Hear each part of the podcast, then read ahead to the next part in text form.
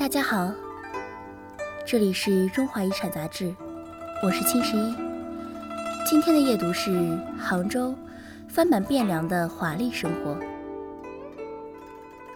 开封和杭州，一个是北宋首都，一个是南宋都城。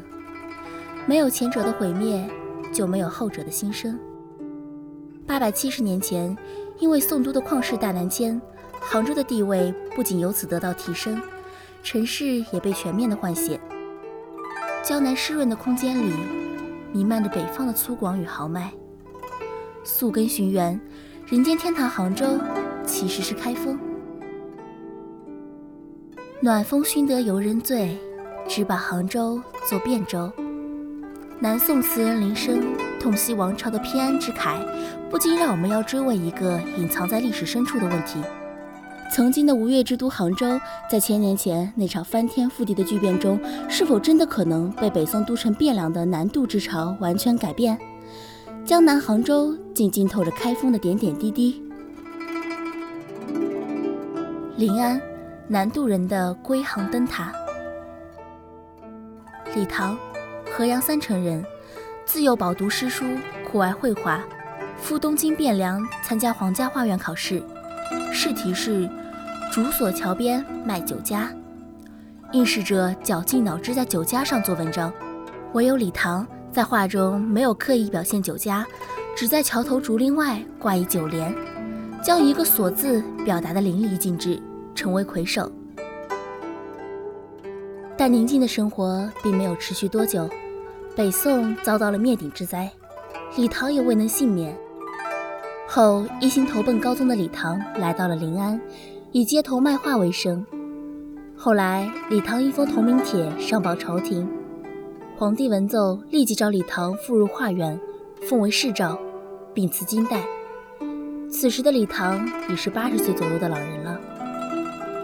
但是时代毕竟发生了巨大的变化，就连李唐自己也觉得再难回到过去。他时常望着自己在北方所画的《万壑松风图》，深深叹息。李唐感觉自己胸中再无丘壑，也没有精心布局的大手笔，只能画《清溪鱼影图》这样充满隐逸、简略味道的作品了。这不是李唐个人的命运，而是一个时代的写照。高宗赵构在军事上不思收复失地，遭后人批评，但在文化教育上，他却颇多建树。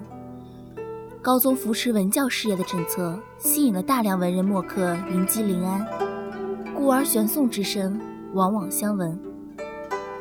就像二战时知识分子纷纷逃往美国，从而振兴了美国的文化和科技事业一样，靖康之难发生后，大量涌入临安的知识分子，使得这座城市成为了中国新的文化中心。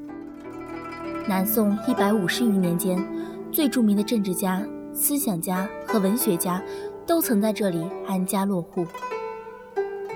南宋赵翼在《朝野类要》中提及，当时有这样一种称呼：“归正人。”何为归正人？中原沦陷以后，当时随同宗室南渡的北方人士众多，但是像李唐那样在沦陷区辗转逗留过的也很多。他们在南宋基本定鼎后逃归南宋。于是被称为归正人或者归迷人。除了官宦、文人、国家工匠，归正人中还有大量的军士和普通百姓。他们到达的临安，已经是一座南人北人混杂的，当时世界上最大的、最奇特的一座城市。文章来自《中华遗产》杂志，二零零八年第十期，作者汪胜峰。整稿僵尸谷微寒，您可以关注我们的新浪微博中华遗产杂志，了解更多内容。晚安，好梦。